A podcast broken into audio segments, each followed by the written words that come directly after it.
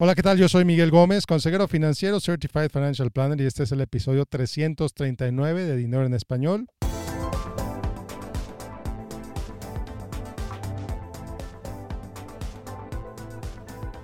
Hoy te voy a hacer una pregunta muy fácil que a la vez tiene un significado muy profundo, que tiene que ver con tu dinero, que tiene que ver con tus inversiones, que tiene que ver con el futuro y esta pregunta es, ¿cuál es tu apuesta? ¿Cuál es tu apuesta? ¿A qué le estás apostando? ¿A qué le estás apostando a través de tus inversiones? ¿A qué le estás apostando a través del dinero que estás ahorrando, que estás invirtiendo para tu futuro? Y esto tiene que ver con tu filosofía de inversión, tiene que ver con qué tanto entiendes la manera que estás invirtiendo. Tiene que ver con cuánto riesgo estás tomando de manera consciente, cuáles riesgos estás tomando, a lo mejor de manera consciente o de manera inconsciente. Te voy a platicar algunos ejemplos de apuestas para que luego entonces consideres a qué le estás apostando tú. Muy bien. Bueno. En primer lugar, le apuestas a una empresa. Le apuestas a Google, le apuestas a Amazon, le apuestas a Tesla, le apuestas a Apple, le apuestas a empresas individuales. ¿Cuál es la apuesta ahí? La apuesta ahí es que a esas empresas les va a seguir yendo bien. Van a seguir innovando, van a seguir teniendo márgenes de ganancia, van a seguir tomando buenas decisiones en el futuro, de manera que su acción, el precio de su acción va a seguir subiendo. Suena maravilloso, suena fantástico, así ha funcionado al menos los últimos años. Excepto esta semana que Apple bajó más o menos como 6%. Entonces, ok, muy bien, esa es la apuesta, la apuesta podría funcionar. ¿Cuál es, el, cuál es tu plazo para esa apuesta? ¿Cuánto tiempo estás dispuesto a apostarle a esas empresas?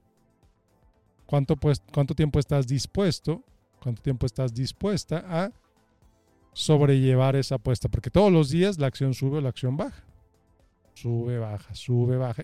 A lo largo del tiempo pues han subido, pero podrían bajar.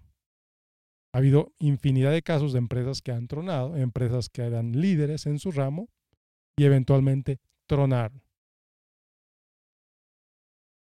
¿Cuáles son los riesgos? Evidentemente, cuando apuestas en empresas individuales, ¿cuáles son los riesgos? Que esa empresa empiece a tomar malas decisiones. Que esa empresa algo suceda, problemas de calidad, por ejemplo, algún escándalo ético, algún escándalo financiero.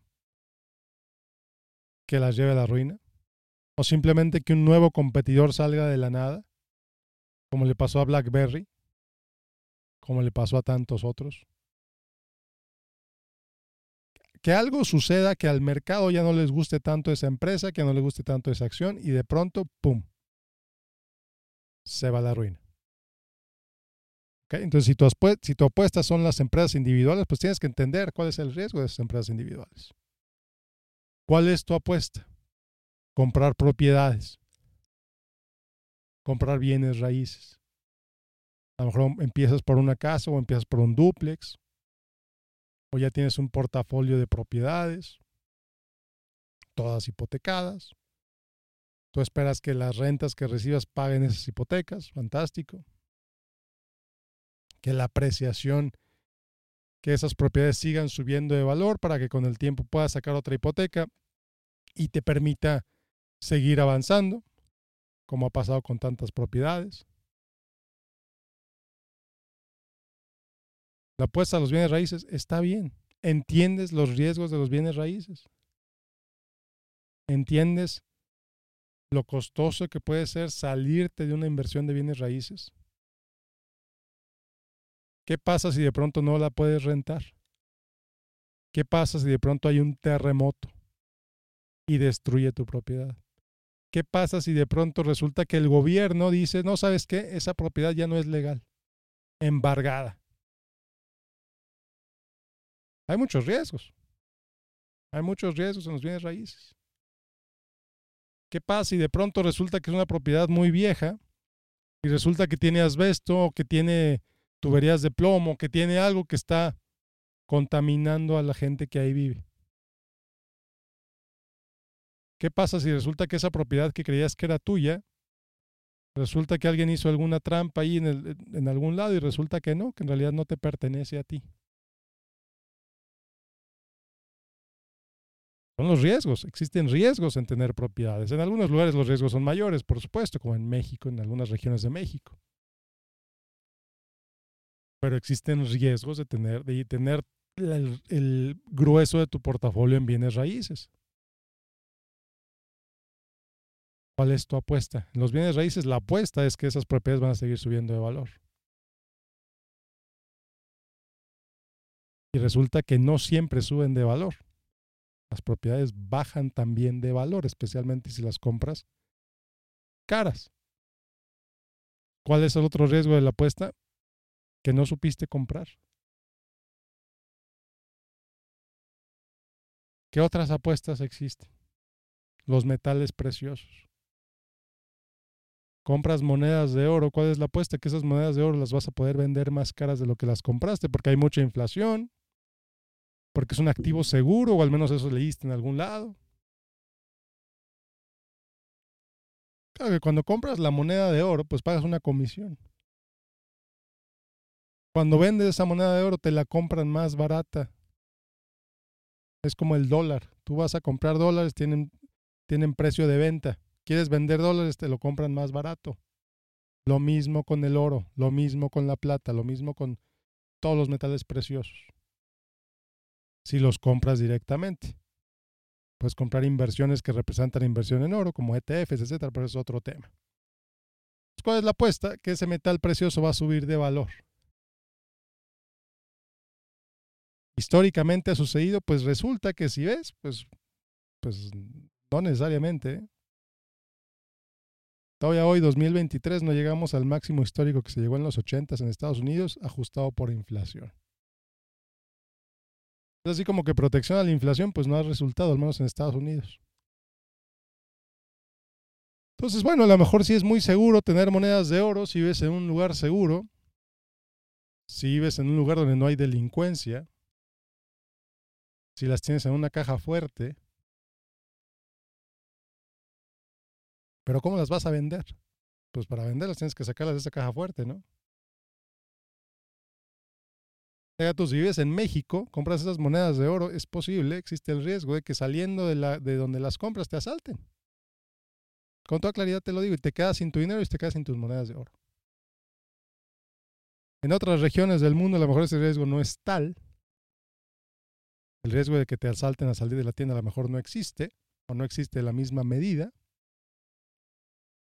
Pero de cualquier manera, transportar esas monedas traer esas monedas contigo, pues es un riesgo. Ahora, suponiendo que el mundo se vaya, las finanzas del mundo se vayan pues a donde tú quieras, pues ¿cómo las vas a vender? ¿No? ¿Quién te las va a comprar?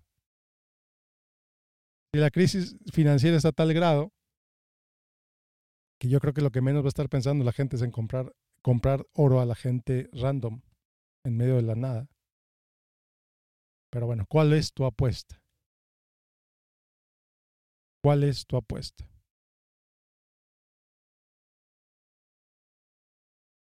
Tu apuesta al no ahorrar, tu apuesta al no invertir,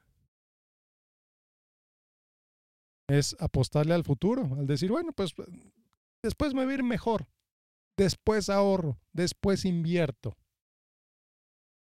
Y a lo mejor sí, a lo mejor sí te va mejor. Pero ¿y si no? Y si resulta que sucede una emergencia y no tienes el dinero para cubrir esa emergencia, ¿cuál es tu apuesta? ¿Cuáles son los riesgos de esa apuesta? Porque te estás apostando a ti, por supuesto. Le estás apostando a tu futuro, le estás apostando a tu carrera, a que en el futuro vas a tener un mejor trabajo que el que tienes hoy, que por lo tanto vas a poder ahorrar en el futuro y por eso decides no ahorrar hoy espérate, ¿cuántos años llevas que no has ahorrado? Si no has podido ahorrar hasta ahorita, ¿qué te garantiza que mañana vas a poder ahorrar? Y el retiro se está acercando, la edad de retiro se está acercando cada vez más. Cada vez está más cerca. Sea, ¿qué le estás apostando? ¿Cuál es tu apuesta? ¿Por qué haces eso que estás haciendo? ¿Cómo piensas ganar? ¿Cómo crees que podrías perder a través de esa apuesta? Que decidiste meter a tus hijos en una escuela privada, fantástico, excelente, maravilloso.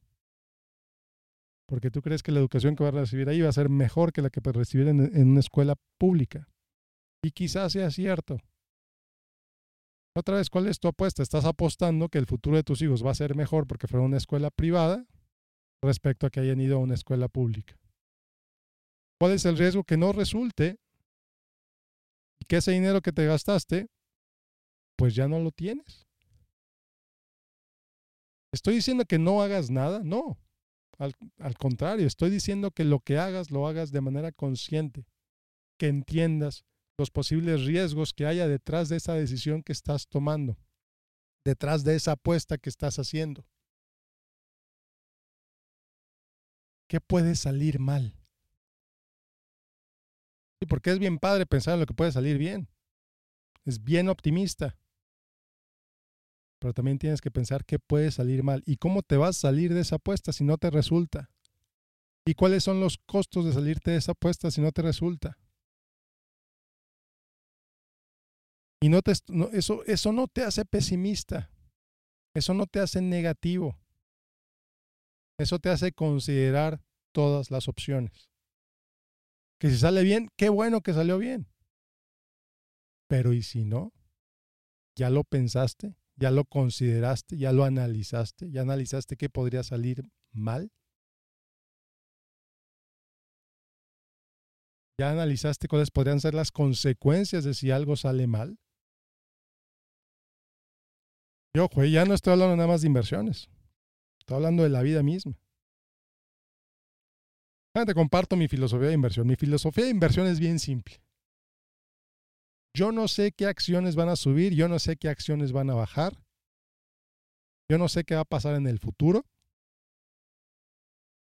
con tal o cual acción. Lo que sí sé, al menos tengo mucha confianza de que así va a ser, que el futuro va a ser mejor que el presente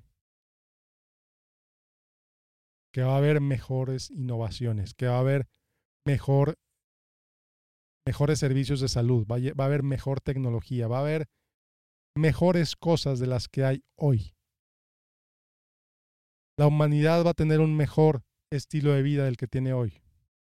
Los costos de vida van a bajar, las enfermedades se van a reducir. Yo creo que el mundo va a ser mejor en 20 años de lo que es hoy. Así como es hoy 20 años, después, así como es hoy, mejor que como era 20 años atrás, que como era 40 años atrás, 60 años atrás. Revisa nada más. Revisa cómo hemos progresado. Hay muchas razones para estar agradecidos, para estar contentos, para estar felices del progreso que la humanidad ha tenido los últimos 50 años, los últimos 30 años, los últimos 20 años, vaya, los últimos 10 años. Es increíble. Es increíble la innovación que ha habido en todos los aspectos. Entonces imagínate lo que viene. Uf, todavía mejor. ¿Cómo se traduce eso en la inversión? Yo no invierto en empresas individuales. Yo invierto en el mayor número de empresas posibles portafolio de inversión tiene más de 10.500 empresas en 35 países, empresas de todos tamaños. Alguna de ellas va a tronar invariablemente, alguna de ellas la va a ir increíblemente bien. Pero al comprarlas todas, estoy apostando en un mejor futuro de la humanidad. Porque esas empresas y muchas otras que todavía no existen están haciendo cosas para mejorar la raza humana para mejorar la experiencia que vivimos como humanidad en este planeta. Y quizá en otros, ¿eh? Quizá en otros planetas también. Entonces, esa es mi apuesta, esa es mi filosofía de inversión. El dinero que no necesito hoy, el dinero que voy a necesitar en 20, en 30 años, está invertido así. Está invertido así. Así invierto yo. en un portafolio súper, súper diversificado en muchos países, en empresas de todos tamaños. Pregúntame cómo me fue este trimestre, no tengo idea. ¿Cómo fue el último año? Tengo una idea ahí más o menos, porque yo casi no reviso mis inversiones. Prácticamente no me meto a revisar mis inversiones. Que son inversiones de largo plazo, de muy largo plazo, que lo que pase hoy o lo que pase mañana, pues es irrelevante. Porque de entrada no necesito ese dinero. Una persona jubilada o que está por jubilarse, pues necesita invertir diferente. Una parte de su dinero si necesita invertirlo en, dinero, en, en instrumentos que va a utilizar pronto, que le permitan utilizarlos pronto, y en instrumentos que le permitan tomar ventaja de ese crecimiento futuro. Cada persona es diferente. Cada persona tiene diferentes necesidades. Hay, hay necesidades similares en, similares grupos de edad, por supuesto. Pero no todos tenemos las mismas necesidades, no todos tenemos la misma necesidad de tomar riesgo. Por eso te digo, en inversiones y en la vida, entiende los riesgos que estás tomando. Al dejar de invertir, al dejar de ahorrar, estás tomando riesgos. Al gastarte todo tu dinero hoy, estás tomando riesgos. ¿Los entiendes? ¿Estás consciente de ellos?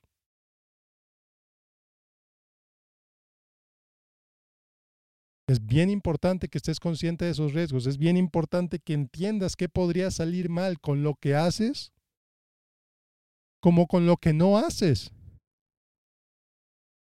Como con no ahorrar, como con no invertir, como con no tener un seguro de vida. Yo no vendo seguros, así aquí no me vengas a decir que, ay, sí, Miguel ya está vendiendo seguros. No, yo no vendo seguros de vida.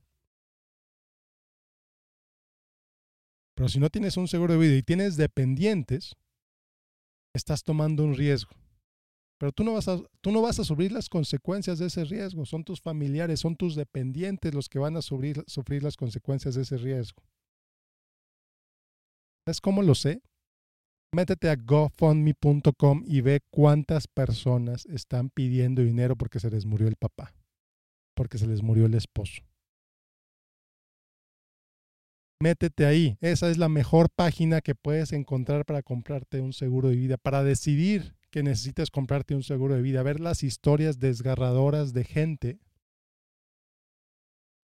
que se muere el esposo y deja a los cinco hijos desamparados, sin dinero que la esposa era una ama de casa y al señor nunca se le ocurrió comprarse un seguro de vida. Entonces ahí están las pobres esposas mendigando a ver quién le da dinero para apoyarla. Deja tú para pagar el funeral del esposo, que ni siquiera hay dinero para eso. Para mantener a los cinco hijos y, que tengan un mejor futuro. ¿Cuáles son las consecuencias de los riesgos que estás tomando? Entiende esos riesgos, entiende esas consecuencias, que al final de cuentas el riesgo es una apuesta. Por eso decía al principio, ¿a qué le estás apostando? Entiende los riesgos y entiende las consecuencias de, esos, de esas apuestas. Pero bueno, no me quiero extender más. De verdad, de verdad, tómate un momento para entender los riesgos que estás tomando con tu dinero, con tus inversiones, con tu trabajo, con tu falta de seguro de vida, con tu falta de testamento. Y tómate el tiempo para resolver eso. Deseo que tengas un excelente día, un excelente, un excelente domingo, una excelente semana. Y ya para cerrar, te invito, te invito a que compartas este episodio si te sirvió. Te invito a que le me dejes un review en iTunes, en Spotify si te gustó este podcast, si no te gustó este podcast. Ayúdame que llegue más gente. Y por último, ya nada más para cerrar, inscríbete a mi boletín en miguelgomez.link diagonal correo, miguelgomez.link diagonal correo. El viernes pasado, este viernes que acaba de pasar, mandé mi último boletín. Al parecer a la gente le gustó mucho. Estoy recibiendo excelentes comentarios. Muchas gracias, Nuria. Muchas gracias, Rocío. Muchas gracias, Salvador, por tus comentarios. Y bueno, nos vemos la próxima. Que tengan un excelente excelente día. Hasta luego.